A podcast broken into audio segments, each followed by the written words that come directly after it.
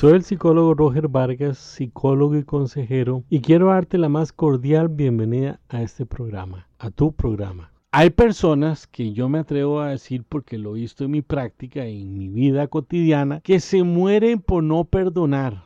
Así, sencillamente, hacen un cáncer y dice, qué bárbaro, Roger. Los médicos no dicen eso. Bueno, yo he visto personas que con un dolor tan grande a nivel emocional se mueren por no perdonar. Nos libera a la persona que nos hirió, ya lo mencioné. Nos deja sin efectos negativos en muchas áreas y vamos a, tener un bienestar personal que se traduce, se traslapa a felicidad y aspectos puntuales como no seguir atados o fijados a un pasado hostil y Alguien dijo, no perdonar es amarrarse un muerto a la espalda, que al cabo del tiempo ese muerto se va a podrir y yo voy a morir junto con él. Esa es el, la falta del perdón. Cuando, cuando la herida no se puede sanar porque no ha tomado la, la decisión de perdonar. Por ahí hay una frase muy, muy famosa en las redes sociales donde dice, el perdón es el perfume del árbol del tálamo que se impregna en el hacha que le corta, en aquel que lo hirió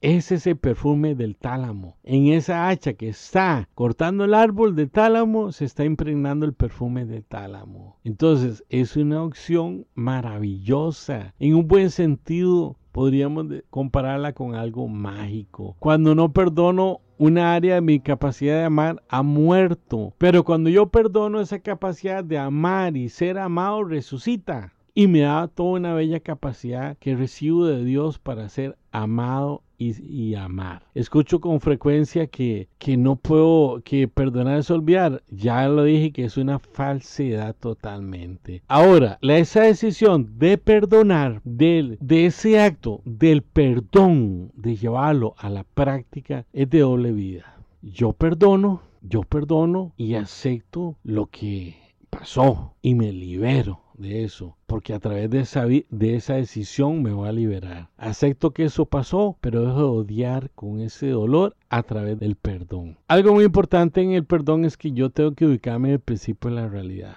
pensar o tener la tentación de que si perdono, los que me salen inocentes, por favor, el perdón es para el beneficio tuyo y mío, no para el otro. El otro capaz que ni siquiera es consciente que te hirió. La venganza no puede ser efectiva porque la venganza se está volviendo contra ti, porque la hostilidad que hay en tu vida por esa, por esa herida está causando una serie de trastornos que la llave llamada perdón va a sacar esa amargura, ese resentimiento, ese rechazo, ese enojo, ese odio que no lo podemos dirigir hacia la otra persona, entonces lo, lo dirigimos hacia nosotros de una forma autodirigida y nos va a traer serias consecuencias. Nos vamos a enfermar, vamos a entrar en una depresión y vamos a desarrollar una serie de síntomas psicológicos. Escribí esta frase que me encanta, dice, entonces la víctima se vuelve a revictimizar y sigue en un círculo vicioso en la ruedita de la jaula del ratón, del hámster, de no perdonar, dar vueltas y vueltas y vueltas y no avanza. Siempre vuelve al mismo lugar, la herida es como si renovara constantemente, se renovara por no atreverse a pensar.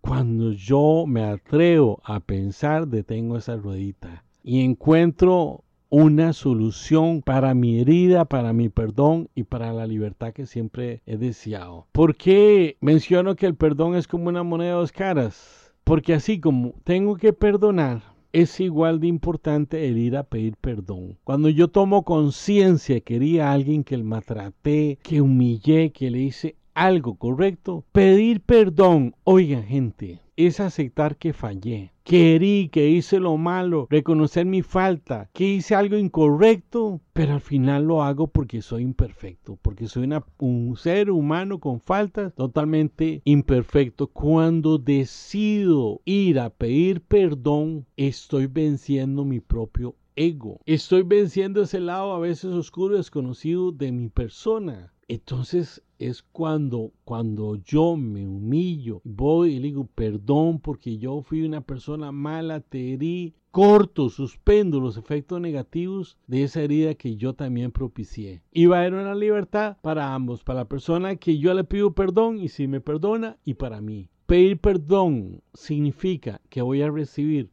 paz, recupero mi libertad sobre los hechos sucedidos. Me hace grande, no me humillo, me hago grande, gigantesco, me hago mejor persona. En lugar de quedar despedazado porque nunca me atreví a reconocer que yo tuve un error y no fui capaz de tener una humildad de ir a, a pedir perdón. El ir a pedir perdón es reparador y conciliador.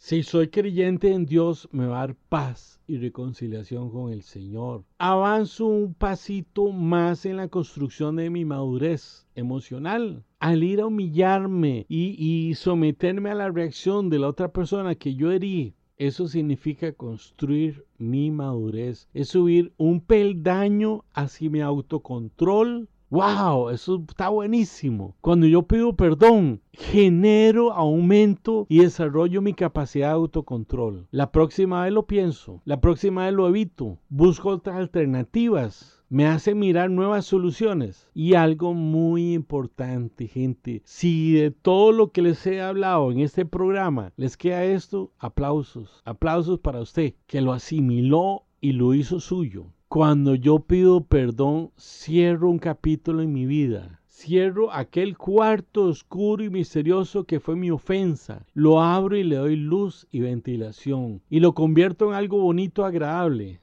En la vida no puedo dejar nada inconcluso. En algún momento lo inconcluso, lo, lo que no se ha cerrado, me va a ocasionar problemas. Para ir terminando este programa.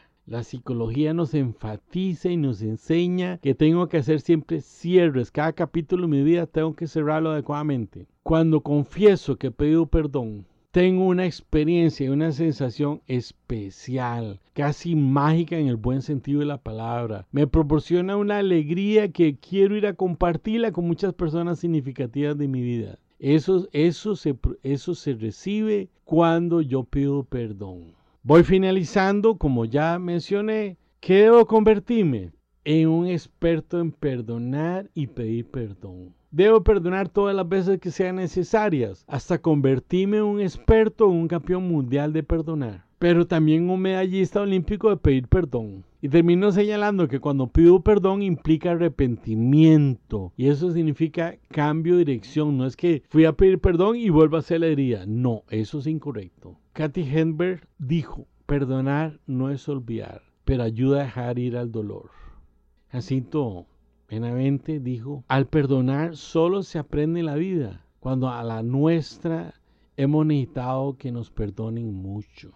Al, que se le perdona mucho, debe, debe perdonar mucho. Y termino con esta frase que me impresiona de Silvia Smith. El perdón es la única venganza aprobada por el universo. Qué lindo, ¿verdad? Es una venganza buena, positiva y edificante. Gente a perdonar. Si no estás preparado, no te obligues, tómate tu tiempo. Si necesitas ayuda profesional para prepararte y ir a perdonar, hazlo. Pero el perdón es la puerta, es la llave hacia la paz, hacia la puerta de la paz. Gracias por escucharme. Soy el psicólogo y consejero Roger Vargas. Si quieres una cita conmigo a través de una videollamada, si vives en otro país o, por la cuestión de la pandemia, la quieres en, en, mi país, me puedes localizar al correo psicologiaroger.gmail.com Psicología con P y Psicología Roger pegado. Repito, psicologiaroger.gmail.com Muchas gracias por ser parte de este programa. Les prometo que el próximo programa va a ser muchísimo mejor.